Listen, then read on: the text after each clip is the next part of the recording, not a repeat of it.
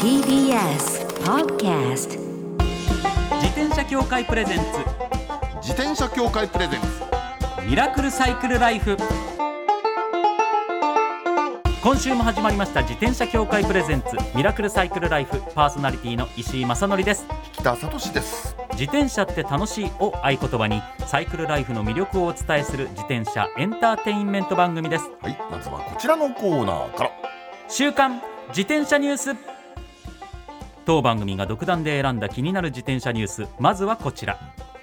群馬県、はい自転車保険の加入率とヘルメット着用率が上昇おおこれこれいちょいっとことですねはい、ただちょっとニュースとしては悲しい部分もあるんですけど高校生1万人あたりの自転車事故の件数が7年連続で全国最多となってるんですって、群馬うん県って。はいはい、で去年から自転車保険への加入が義務付けられて、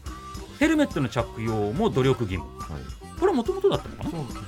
そうヘルメット着用はもともとですね努力義務なんだとなりましたけれども、え2万2400人余りの県民にアンケート調査をしたところ保険の加入率とヘルメットの着用率がともに上がったことが分かったなといるうこほとどねまあで何をやったんだろうと思うのそうこれ実はだから、う保険のうんは自転車保険の加入が義務付いけはらいれはいたっていうことなんですよ、でも、えっと、努力義務、ヘルメットの着用の方は努力義務なんですけれども、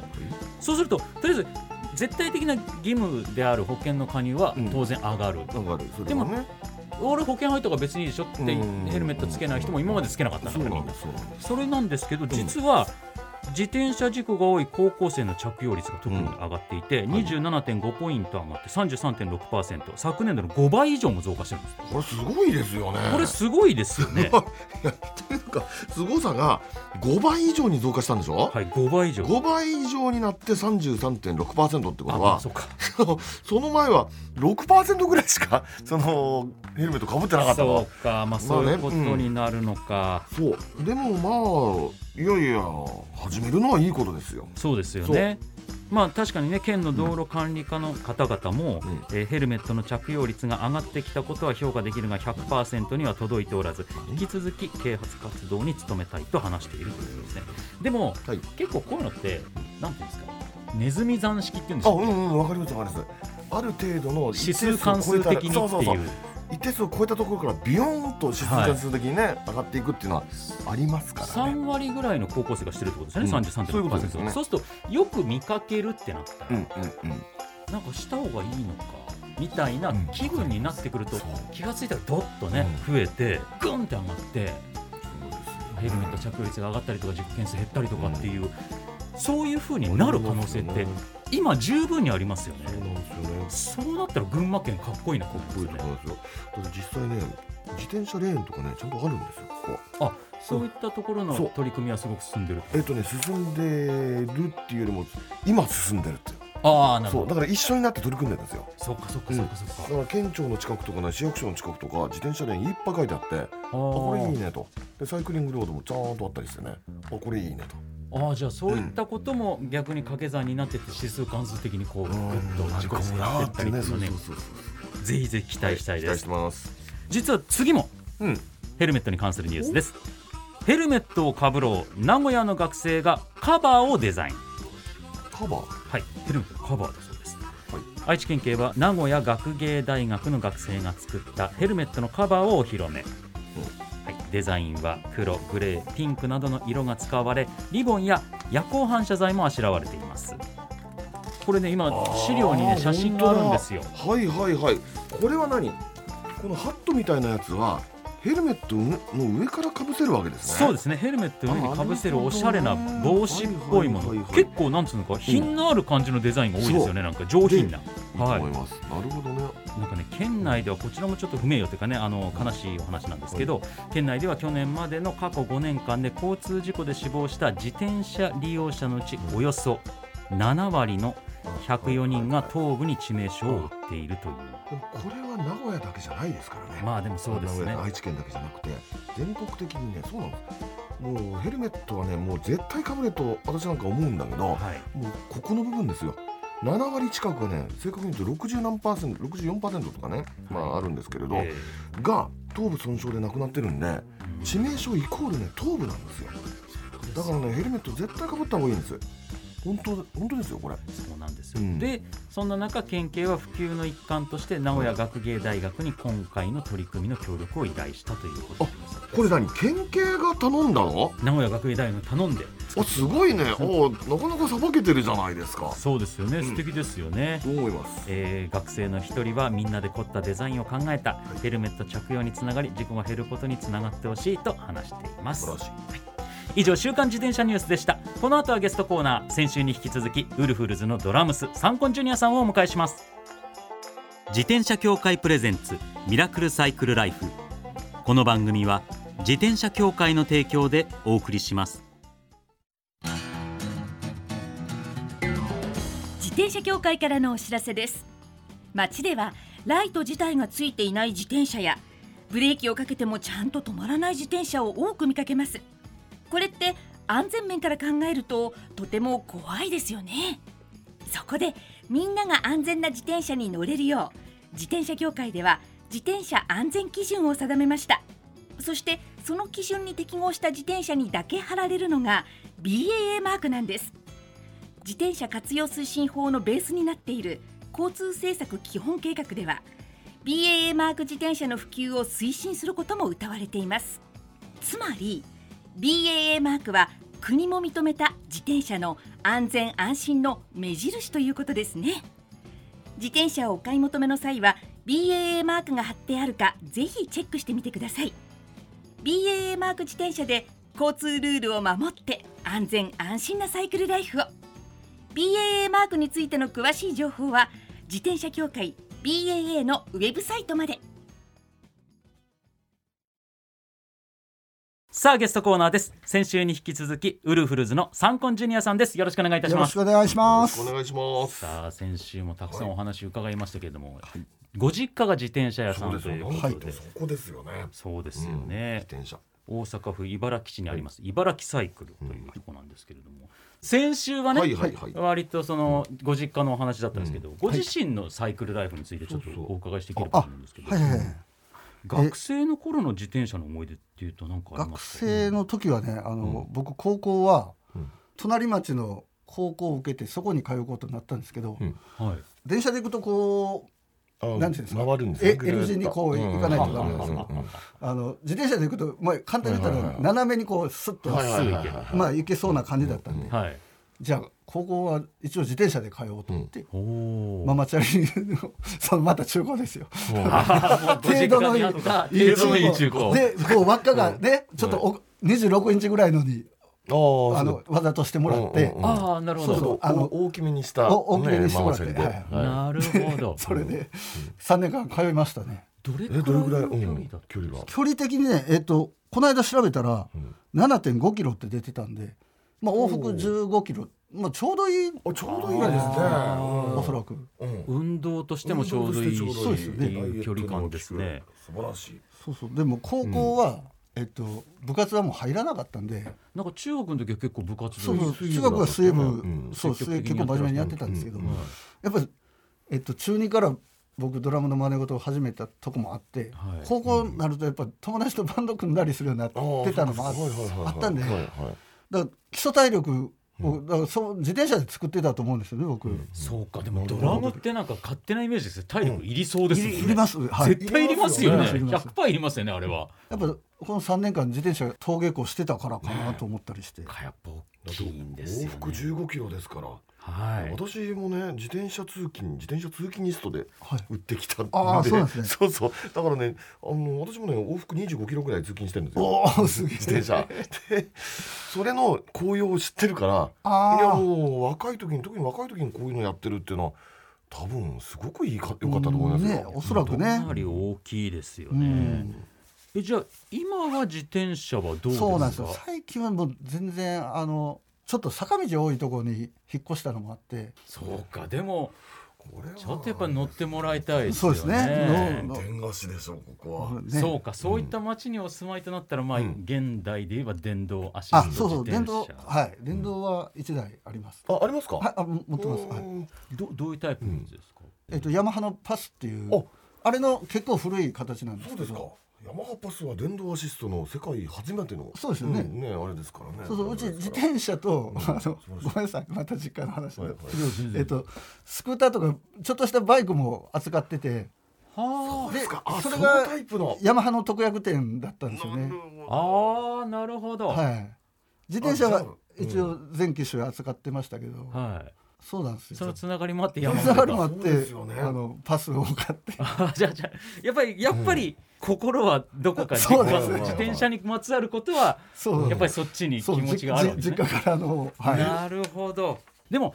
サンゴジュニアさんが自転車屋さんで、はいしかもそれだけ長く活動してたら自転車にまつわるメンバーの皆様との間のエピソードとか何かしらありそうですかい、何かありますかあーそうですねあの結構あって、はいで、えっと、僕がウルフルズに加入して、はいえっと、すぐぐらいだったんですけど、ええ当時、えっと、松本君トータス松本さんが、はいえっと、乗ってた自転車の前輪の具合がなんかカタカタ言うと。うんうんうんほで「お前自転車屋の息子なんやろ?」って「ちょっとこれな治らへんかな」って言われて、今だったらそのスマホとかで写真撮って、うんうんはいうんこんな感じやけど親父俺どうやって直せるうんみたいなはいはいはいできるけそどう当時はこう見たものを覚えてうんどういう症状かなうんとなくはいであじゃあちょっと一回これあ親父か兄貴に聞いてみますっつってはいで家帰ってうんなんか松本君の自転車の前輪うがんこう見た感じやったらあのなんかちょっとハブのうん真ん中のなんか輪っかがちょっと浮いてるような感じなんやけどって親父に話したらはいあじゃあそれはこう叩きながら締めたら戻るからみたいなあことを親父に言われてそのお前でも直せる直せるってあいう話やったいけるいけるよとそうそうそんな難しくじゃないよとそうほんであじゃあ一応工具俺が選んだるからっつってこれとこれ持っていけっつって、その工具も親父に借り,、おー借りうんいていじゃないで次はのいねウルフルズの練習の時に行ってで練習終わって、んああ松本があの自転車親父にあの直し方教えてもらったから、はい直せますよ、ってええああじゃあ直してっつって、はいでリハ終わって、うんあのバラして、はいで前輪だけにして、うんで親父が言った通りこうなんかコンコンコンって叩きながらこう回していってたら、はいなんかそっからぐしゃぐしゃぐしゃってなっていやいやいやいやベアベアリングがボロボロボロって出てきてあの松本君も「あー!」みたいになって。俺ももう言われた通りにやっただけやねんけどなんか見見るも無残な、もう二度と乗れない状態になってわさかわかりやすくバラバラバラってなったんですねほんで「ああどうしてくれんねん」みたいになって「ああごめん松本君乗られへんわこれ」みたいな結局でそのうん自転車もう乗れなくなったかあもうら完全に乗れなくなっちゃったんですねはいはいはいごめんあじゃあちょっとすぐほ彼の用意しますっつって帰って親父と兄貴にうん相談してはいあじゃあもうすぐなんか乗れそうな中古を作るわっつって中古をまた作ってもらってで兄貴と一緒にすぐ届けてえごめんなさいっつって俺今から考えると何だったんですかねそのコンコンコンそうだよねあの多分レアリングのワンっていうのが外れたっていうことだと思うんだとけど思うんですけどでもなんかわかんないけど動かなくなったとかじゃなくてバラバラバラバラってなったらわかりやすもうくそれショこれックはっていうかというねうトータスもうおーってなりまそうすなよりねますよね普通。いやすごいエピソードだ面白いいややいやっぱありますねいやいやいやいやさすがですよでもトータスさん自身はい一時ロードバイク乗ってらっしゃいましたよねあ乗ってました乗ってましたそうなんですよ、えっとね事務所ぐるみで、ううんちの社長がはい一時すごい自転車にはまってた時期があってですはね、あはあはあはあ事務所で、うんうんあの佐渡島のあのローあはいドはいはいあのはいロードバイクのレレースうんうんうんその行ってましたよ社長筆頭にあそうですかうちのギターとかベースもあとは結構きついコース結なんです構よだねからマネージャーも体験しててそのあ佐渡あのそうですか大ね変でしたよあの大変ねさん200キロなんですよねあれそうそうそう 僕だからまさに先週お話ししましたけど、ドラマでご一緒してて、うんはいはいその後にもあの同じシーンはなかったんですけど、同じ作品映画とか出させてもらったりした時に、その映画の撮影の時も撮影のロケ地に自ロ転車ーでドバイク持あってあーそうですか持ち込んでらしたっていう話をなんか聞いたりとかしてたんで乗ってらっしゃるんだよなって印象はあったんですけど。なるほどそうでしたかいやーでも30年歴史があったらそれだけいろいろありますよね、いろんな紆余曲折あると思いますよ。はいということでそのはいはい30はい周年を記念したうんセルフカバーアルバム「えーウルバン」「フルバウルバンン」ズズバンバンはい、ウルフルズということで3枚出たんですけども、はい3月に第3弾が出たんですよね、そうです。これがズバンが出たんですけど、はい、そのズバンの中から1曲ご紹介していただきたいと思いますはい、参考人の皆さんの方から曲は紹い介お願いします、えーっとさっきあの高校の時自転車で通ってたと言ってましたが、その時大体なんかその当時好きな歌を歌いながらあのはいはい帰りはもうなんか大声で熱唱しながら帰ったりしてたんで。おーおそらくその時この曲曲があったら、あのきっと高校の僕はこれを熱唱しながら歌ってたかなと思う歌なんですが、はいウルフルズで歌 V を聴いてください。お聴きいただいた曲はウルフルズで歌 V ですオリジナルは2005年リリースのアルバム「9」に収録されているということでございます、あこれ、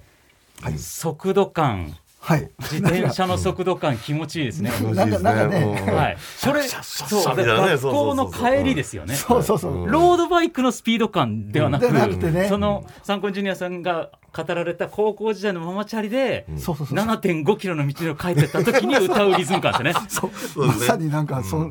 多分歌ってま歌ってまうやろうなこいれはや、これ歌っちゃいますね。うん僕多分今日帰り歌います。そうしましょ う僕割とそういう速度感で走る方なんありで。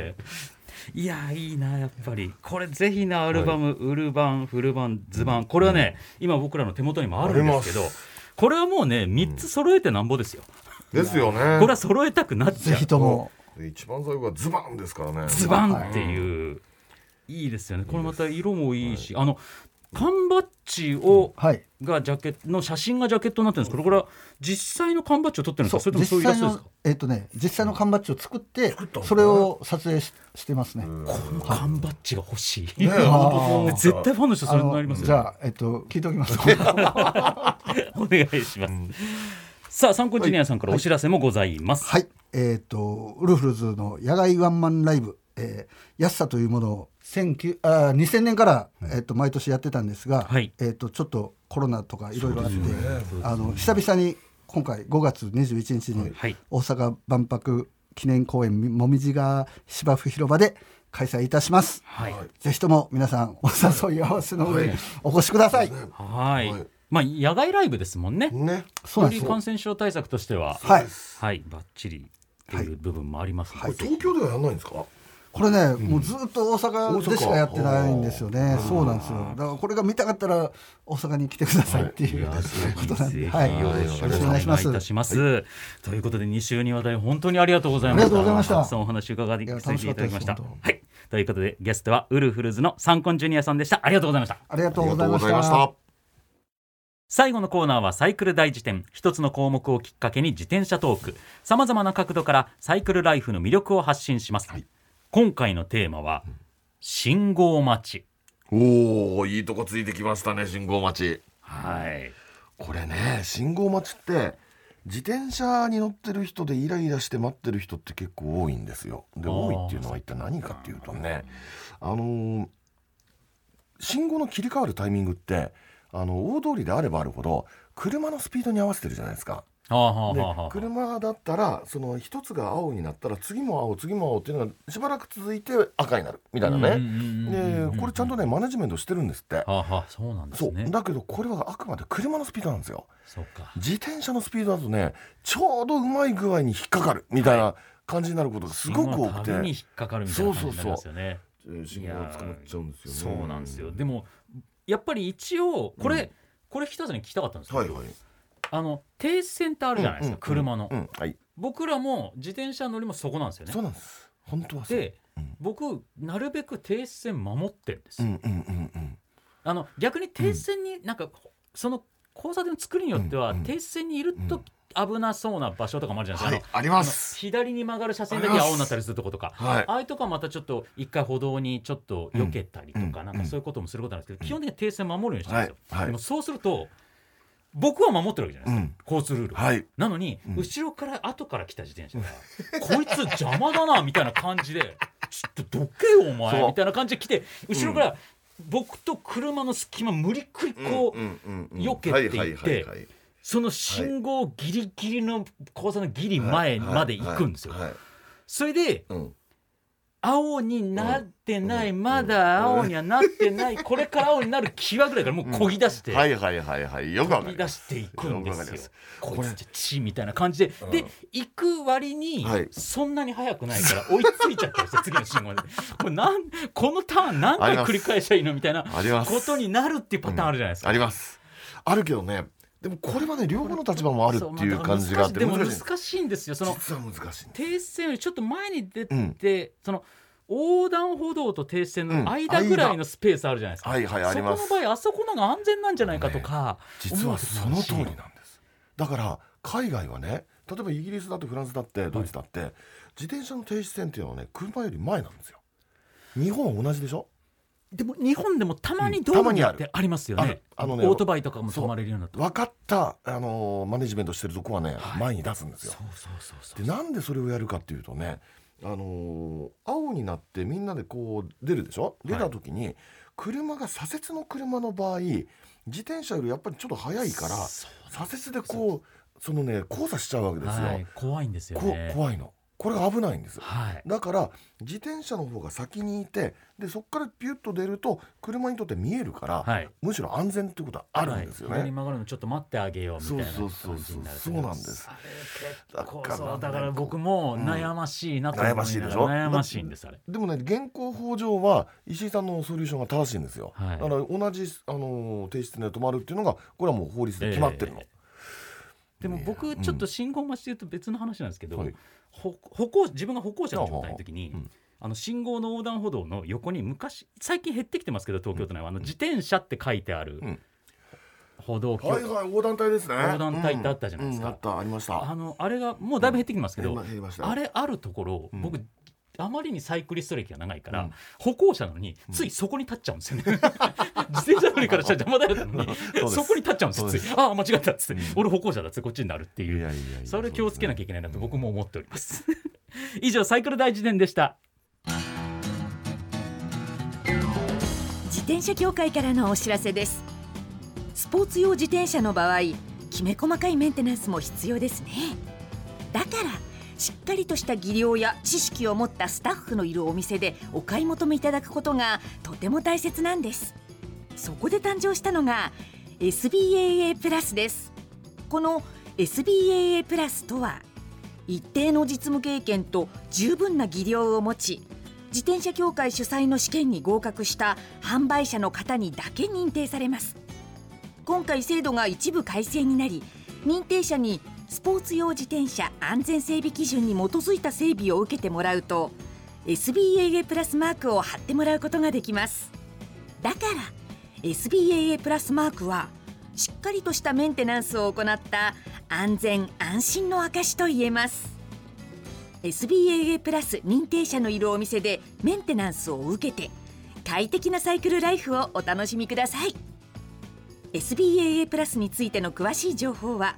自転車協会 SBAA ホームページ SBAA-bicycle.com まで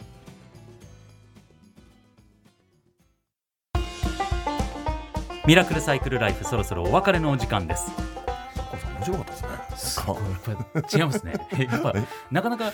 特約店とかいう言葉っていやいやいやいや普通のゲストの方から出てこない単語ですよねやっぱ幼い頃からね手伝ってるからみたいなね、やっぱ違いましたよねでもあのどういう故障だったんですかあのコンコンコンってやったらバラバラバラバラってなった んですわからトないータスさんの自転車を全うんく乗れない方状態にしてしまったっていうねあれは何だったんだえろわうかりませんねでもなんか今坂のあはるい町にお住まいで引っ越されたって言ってましたけど、ぜひぜひねね今後電話しでね、うん自転車乗っていただきたいですねそれでいろんなエピソードが絶対またサンコンさんの周り生まれそうな気がするかしら、ますねぜひぜひまた新しいエピソードを引っ提げてこの番組ゲストに来ていただけたら嬉しいなと思います、はい番組ではマイ自転車ニュースサイクリストあるある自転車脳内 BGM 募集中です忘れられない愛車の思い出も大歓迎採用の方には番組オリジナルステッカーを差し上げますメールアドレスはすべて小文字でサイクル -r アットマーク tbs.co.jp までお待ちしておりまおす待ちしてますそれではまた来週お会いしましょうお相手は石井正則と北聡でした自転車協会プレゼンツミラクルサイクルライフこの番組は自転車協会の提供でお送りしました。